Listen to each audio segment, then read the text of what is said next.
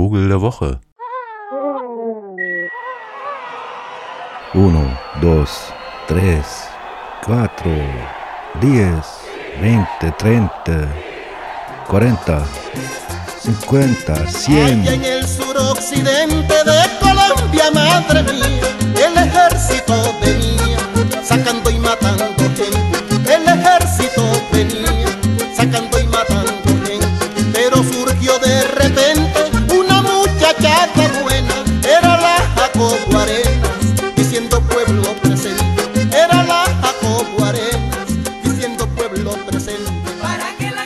So ähnlich wird es wohl vor ein paar Tagen zugegangen sein in der Auszählung der Wahlbüros in Kolumbien, als so langsam auch die Stimmen aus den entlegenen Provinzen der Pazifikregion oder auch des Amazonas oder der Gegend um Cali im Südwesten des Landes eintrudelten, vor allen Dingen auch aus den unzugänglichen Andenregionen und so langsam klar wurde, es gibt einen politischen Wandel in Kolumbien und damit zum ersten Male einen linksgerichteten Politiker als Präsidenten. Gustavo Petro heißt er. Gracias, gracias a todas, todos ustedes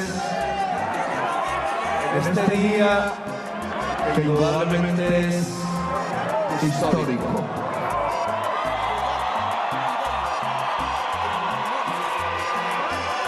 Es historia lo que estamos escribiendo en este momento. Una historia nueva para Colombia, para América Latina, para el mundo.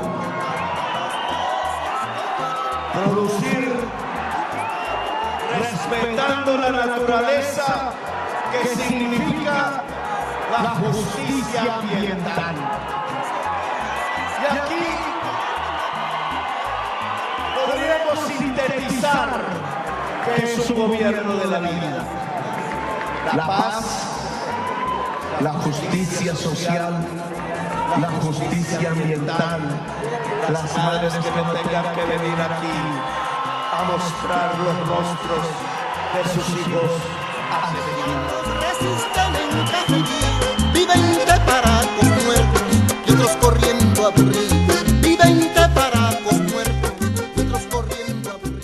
Ursprünglich Guerrillero bei einer Bewegung namens M19, die aufgelöst wurde und er inhaftiert und in Amnestie gekommen, sich dann im politischen Geschehen von Kolumbien einen Namen gemacht hat, indem er immer wieder um sozialere Politiken gefochten hat und natürlich vor allen Dingen um die Rechte derjenigen, die sonst in Kolumbien kaum mitreden konnten, die Indigenen oder auch die afrokolumbianische Bevölkerung, die einen nicht geringen Anteil an der Bevölkerung ausmacht und allesamt vereinigt, dass sie natürlich auch dort ihre Nischen gefunden haben, wo das etwas reichere Bürgertum von Kolumbien eher nicht wohnen möchte, weil es viel zu unbequem ist. Also in den unzugänglichen Hanglagen der Anden, im Amazonas oder auch in den Grenzregionen zu Venezuela und auch Brasilien. Und dort kamen auch diese Stimmen für Pedro her und dort lebt auch unser Vogel der Woche. Der ist fast so eine Art Nationalvogel für inoffiziell allerdings für Kolumbien, denn offiziell ist natürlich im Wappen der Kondor. Den hatten wir ja hier schon mal, den gibt es gar nicht so häufig. Auch ein Andenvogel natürlich der hohen Andenlagen, aber unser Cock of the Rock, der, ich weiß gar nicht, wie heißt er denn in Deutsch? Der Andenklippenvogel. Und das ist tatsächlich ein verrücktes Viech. Man möchte jetzt schon sagen, fast der rote Symbolvogel der politischen Revolution in Kolumbien. Sein knalliges Orangerot, zumindest beim Hahn, und dann dieses verrückte grau-schwarze Flügelgefieder und eine ja fast schon als Naturwunder anzusehende Scheibe, die ihn so vom Schnabel über den Vorderkopf ein sehr verrücktes Aussehen gibt. Fast taubengroß gehört er zu den größeren Vertretern der sogenannten Schmuckvögel, der Cotingas, die allesamt auch verrückt sind und auch tolle Laute von sich geben und auch ein tolles Balzritual haben. Und das führt mich auch zu einer schönen kleinen Geschichte. Ich war nämlich im Januar in Kolumbien und habe dort einen Typen, der so als, wenn man so will, Wanderarbeiter oberhalb von Kali in einem Dorf Erdarbeiten machte und sich aber irgendwie auch für Vögel interessierte, überreden können, mit mir gemeinsam diesen Andenfelsenvogel, diesen Felsenhahn zu suchen.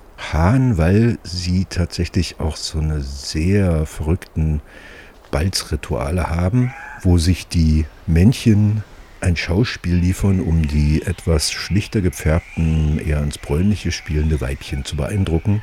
Und dafür gibt es so traditionelle Plätze, an denen sie eben auch sichtbar sind, in der Nähe von ihren Brutgebieten, also entlang von so Strömen im Hochland der Gebirge, wo sie ihre Nester dann so mit Schlamm in so Felsnischen hineinbauen. Und da gibt es dann solche Balzplätze. Und einen solchen haben wir aufgesucht. Und das hieß früh um fünf, bevor es hell wurde, loszulaufen, um in noch höhere Lagen in diesem Andenausläufer hinaufzusteigen. Und das natürlich immerhin bei 30 Grad. Also immer so im 45 Grad Winkel, schwitzend auf feuchtem Untergrund immer höher, immer höher, immer höher zu kommen, um dann den Sonnenaufgang über Kali von oben sehen zu können. Ein völlig verrücktes Setting natürlich.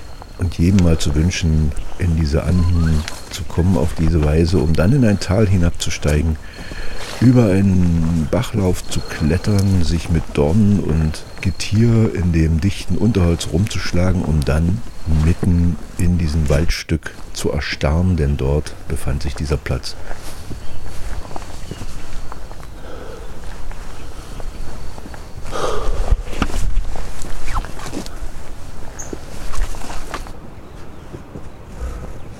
you see the mountains over there? The the, the border. Top near the light of the sun. You see a little dark. Uh It's the border. It's so high.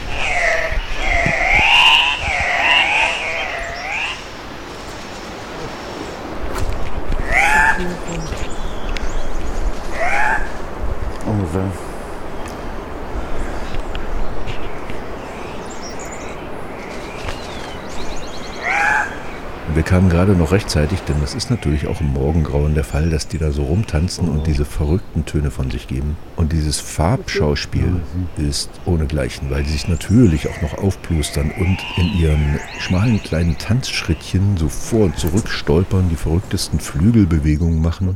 Also wirklich imposant und auch irgendwie infantil da vor sich hin dödeln und mit ihren eigentümlichen Stimmen das ganze Waldstück zum Erklingen brachten.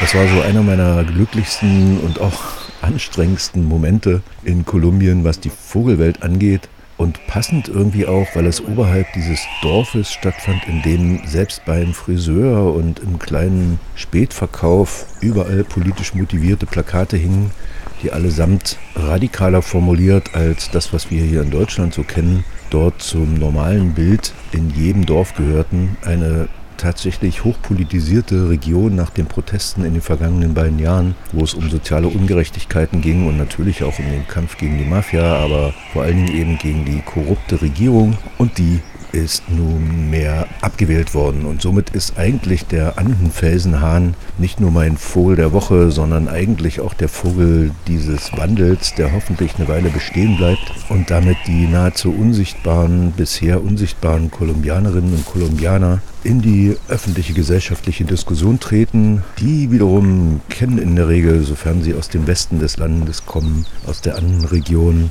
unseren Cock of the Rock sehr gut und es gibt auch jede Menge indigene Namen natürlich für den, weil der eben so beeindruckend ist und so verrückt und eine tolle Stimme hat. In der Kolonialsprache ist es der Galito de las Rocas, vor allem in Peru so genannt, wo er natürlich auch vorkommt, wie auch in anderen Andenstaaten, Ecuador und auch den Westausläufern der, von Venezuela. In Quechua Tunki ist er so etwas wie der Ausdruck des wilden Kolumbiens, des wilden Peru und des nahezu unzugänglichen Grenzgebiets von Venezuela und vielleicht irgendwie auch der Symbolvogel einer internationalistischen Bewegung dort. Könnte ich mir zumindest gut vorstellen. Mein Vogel der Woche insofern auch der kolumbianische Präsident Petro. Felicidades. Hasta luego.